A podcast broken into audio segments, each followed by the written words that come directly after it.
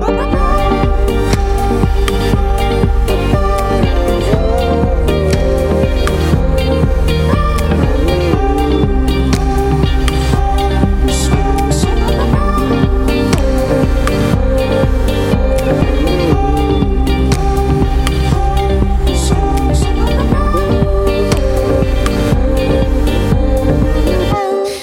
Radio Phoenix dans la Méridienne. Merci beaucoup d'être avec nous. Dans cette première partie d'émission, on revient sur l'actualité à l'international et c'est historique. Donald Trump a comparu mardi devant un tribunal de New York après avoir été formellement inculpé de 34 chefs d'accusation. Une fois rentré en Floride, il a pris la parole depuis sa résidence de Mar-a-Lago où il s'est adressé à ses partisans. Pour lui, son inculpation constitue une insulte à la nation. On l'écoute lors de cette prise de parole au micro de France 24. Cette énorme interférence électorale, à une échelle jamais vue dans notre pays, a été initiée par Alvin Bragg, le procureur de gauche radical soutenu par George Soros. Il a fait campagne sur la promesse d'attraper le président Trump. Je vais l'avoir, je vais l'avoir. Ce gars fait campagne. Au tribunal de Manhattan, mardi après-midi, Donald Trump a plaidé non coupable pour l'ensemble des chefs d'accusation le visant. L'ancien président est accusé d'avoir orchestré une série de paiements pour étouffer trois affaires embarrassantes avant l'élection de 2016. Parmi elles, un portier de la Trump Tower qui prétendait avoir des informations sur un enfant caché. Il a reçu 30 000 dollars pour garder le silence. Une femme qui se présentait comme une ancienne maîtresse a touché 150 000 dollars pour se faire discrète, ou encore une actrice pornographique, Stormy Daniels, ayant touché 130 000 dollars pour faire taire une prétendue relation extra-conjugale. Trump est ressorti libre, sans contrôle judiciaire. Alvin Bragg, le procureur de New York qui a supervisé l'enquête, a estimé lors d'une conférence de presse que l'ex-président n'avait cessé de mentir avant de rappeler que personne n'était au-dessus des lois de son côté, le juge Juan Merchan a annoncé qu'un procès pourrait commencer en janvier prochain, alors que les avocats de Donald Trump ont déclaré qu'ils préféraient qu'il se tienne au printemps 2024.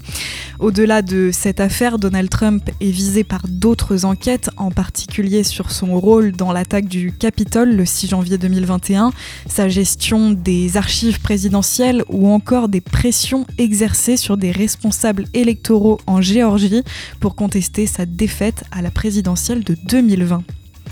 Pour cette euh, prochaine actu, on reste aux États-Unis où le groupe pharmaceutique américain Johnson Johnson cherche à mettre un terme à des poursuites. Le groupe a proposé mardi un accord de 8,9 milliards de dollars pour arrêter l'ensemble des poursuites le visant en Amérique du Nord. Ce dossier concerne la vente de talc accusé d'avoir causé des cancers. L'accord doit être encore approuvé par un tribunal, mais Johnson Johnson indique qu'il ne constitue pas une reconnaissance de culpabilité et continue d'assurer que son talc est sûr, même s'il l'a retiré du marché nord-américain.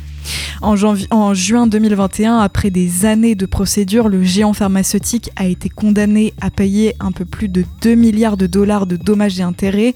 Une cour d'appel du Missouri avait considéré qu'il avait vendu aux consommateurs des produits contenant de l'amiante.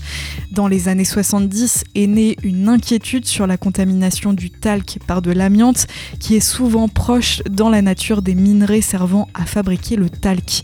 Puis au fil des années, des études ont mis en évidence un risque plus élevé de cancer des ovaires chez les utilisatrices de talc.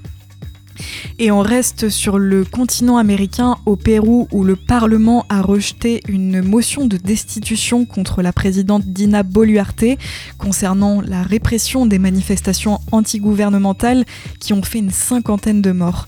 Cette motion pour incapacité morale a été rejetée avec 64 voix contre, 37 voix pour et 10 abstentions. L'initiative était portée par les députés de gauche liés à l'ancien président Pedro Castillo, destitué et incarcéré en décembre.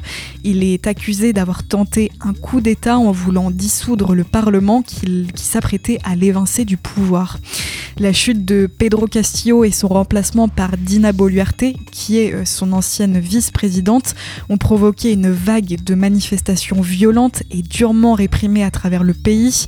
Le 10 janvier, le parquet a ouvert une enquête contre la présidente et plusieurs ministres pour des délits présumés de génocide, d'homicide aggravé et de blessures graves lors des opérations de maintien de l'ordre.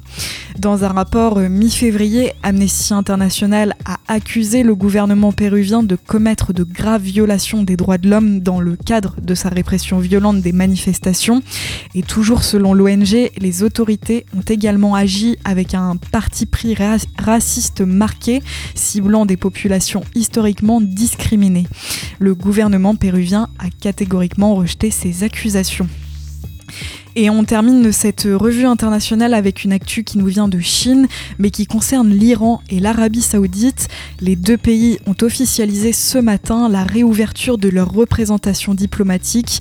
Les ministres iraniens et saoudiens des Affaires étrangères se sont donc rencontrés à Pékin pour officialiser la normalisation des relations entre les deux pays et après des années de tensions. Ce rapprochement entre l'Iran et l'Arabie saoudite devrait permettre de rouvrir leurs ambassades d'ici mimé et de mettre en œuvre des accords de coopération économique et de sécurité signés il y a plus de 20 ans. Il devrait être formellement célébré à l'occasion d'une visite du président iranien Ebrahim Raisi à Riyad à l'invitation du roi Salman d'Arabie Saoudite, un déplacement prévu fin avril.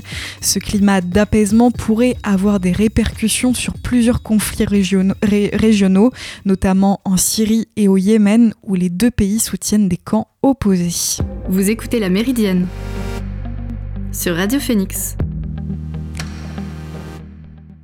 Dans un instant, on revient sur l'actu Science et Tech, mais pour le moment, je vous laisse avec Later et son titre Walking on the Line. A tout de suite sur Radio Phoenix.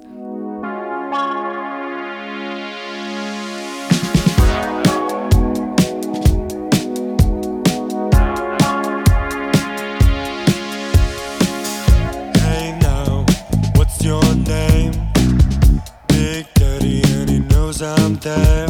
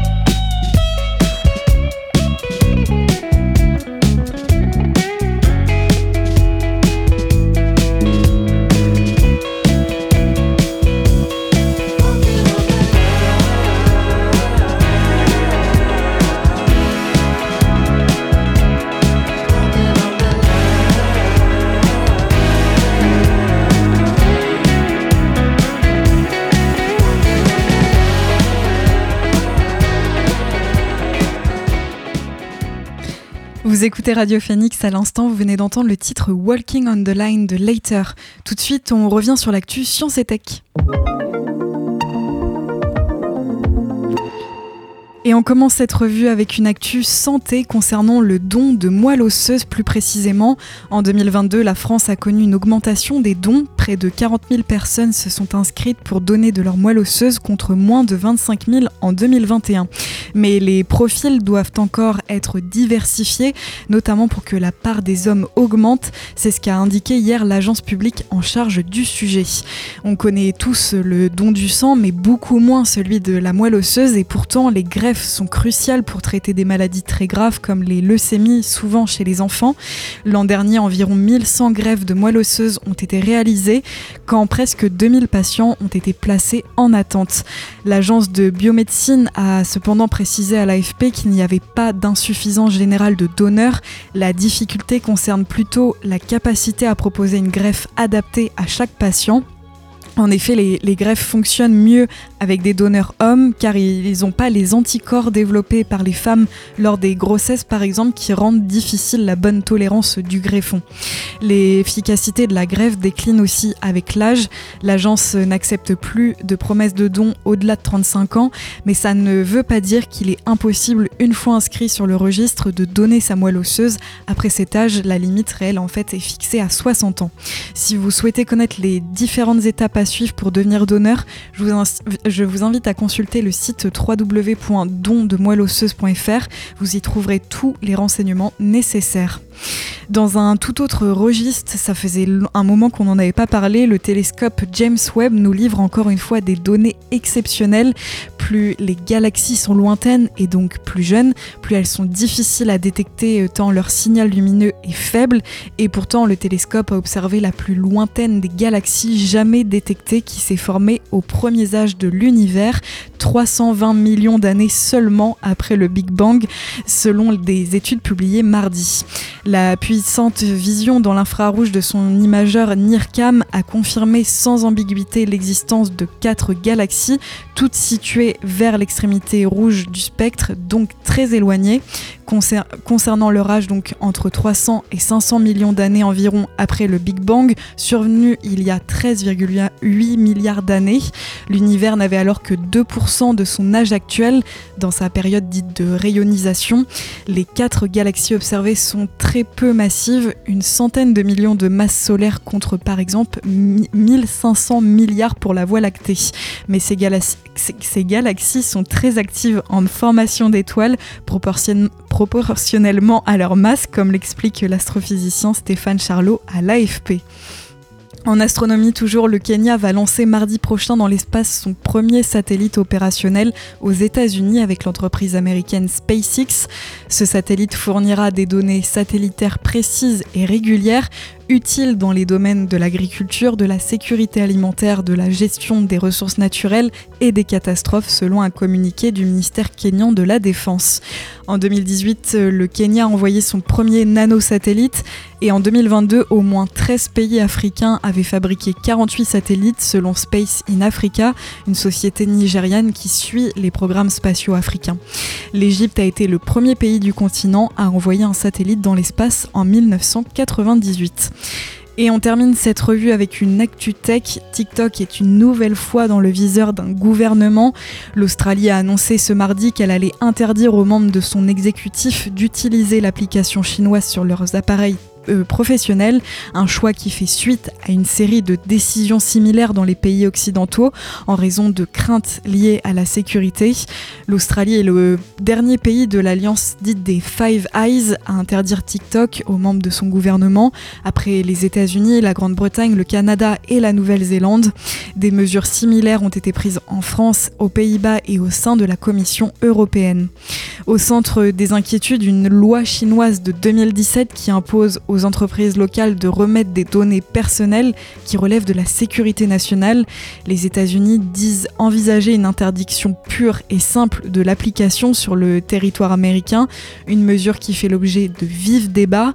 En France, le gouvernement a annoncé une interdiction de principe sur les téléphones professionnels de tous les fonctionnaires.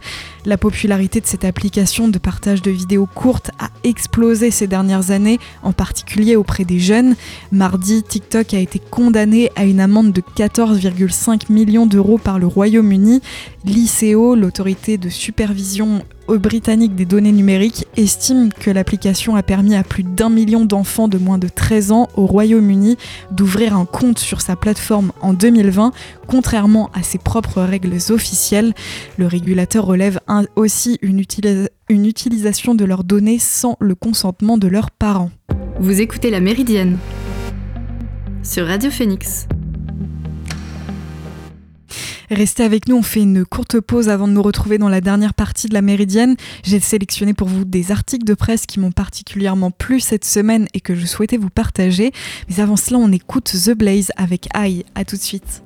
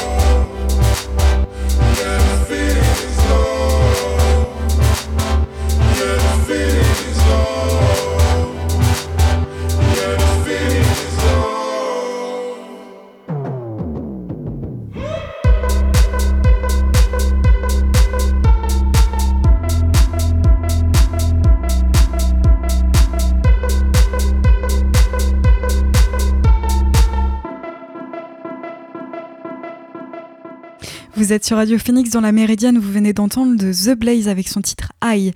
Dans cette dernière partie d'émission, j'ai sélectionné pour vous trois articles de presse qui m'ont particulièrement plu cette semaine et que je souhaitais vous partager. C'est l'heure de la revue de web. Je viens d'avoir une information qui mérite la une. Tiens, écoute l'article de Télérama, il est super. Bah, si je fais journaliste, c'est évidemment pour être célèbre. Et on commence cette revue avec un article de France 24 intitulé Argentine dans la pampa asséchée d'amère moisson d'avril. Il a été publié ce matin. Il revient sur la pire sécheresse que le pays ait connue depuis 1929. Il donne la parole à James Mestre, un ingénieur agronome du secteur de Lima qui dresse le bilan catastrophique des récoltes. Il est tôt encore pour des bilans définitifs, mais pour l'Argentine agro-exportatrice par excellence, avec le soja, blé et maïs en tête, les prévisions de récolte inférieure de 35 à 50% par rapport à l'année dernière convergent vers des pertes spectaculaires. Un article à retrouver donc sur le site de france24.com. Sur un sujet plus léger, Courrier International nous présente un article intitulé Vue des États-Unis. Les Français se battent pour leurs droits et ont l'air tellement cool en le faisant. L'article revient sur l'émission Last Week Tonight du 3 avril, diffusée sur la chaîne américaine HBO. Le présentateur John Oliver s'est intéressé avec humour à la mobilisation française contre la réforme des retraites. Et le moins que l'on puisse dire, c'est qu'il est plutôt impressionné. Dans cet article, vous retrouverez également la vidéo de ce, de ce passage à la télévision américaine et comme le dit si bien Courrier International, quand les commentaires viennent des talk shows américains, c'est souvent savoureux.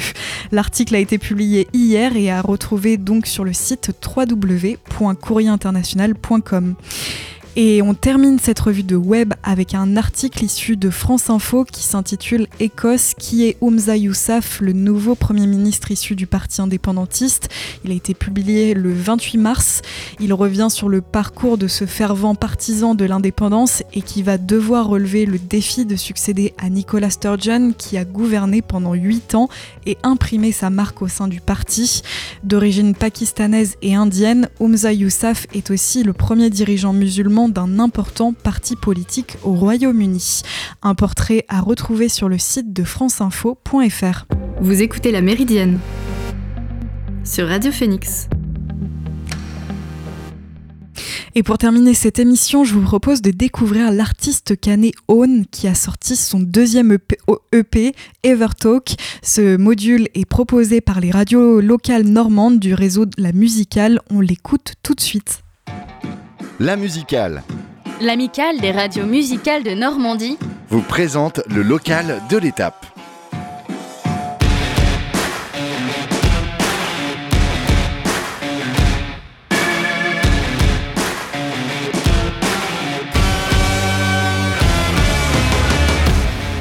Yo, c'est Own, je fais de l'indie pop et j'habite à Caen.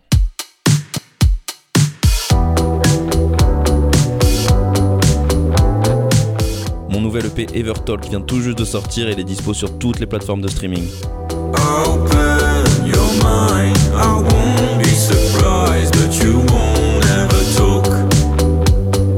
Evertalk, c'est un EP de 6 titres que j'ai fait avec mes potes à la montagne pendant notre tournée 2022.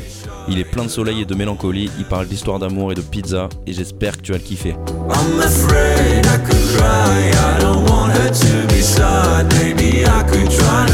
Tu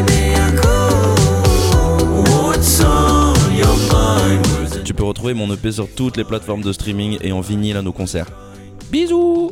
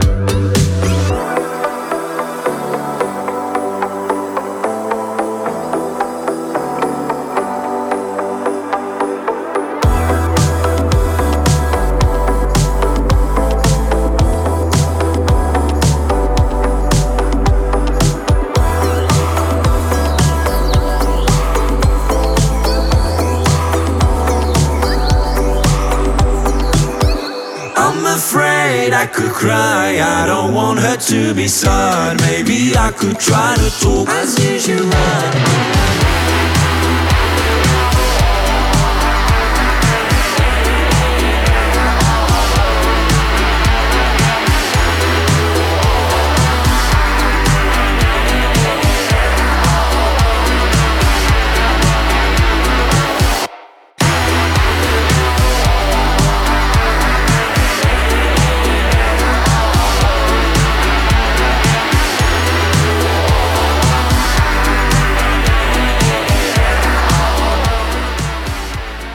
Et voilà, la Méridienne, c'est terminé pour aujourd'hui. Merci d'avoir suivi cette émission.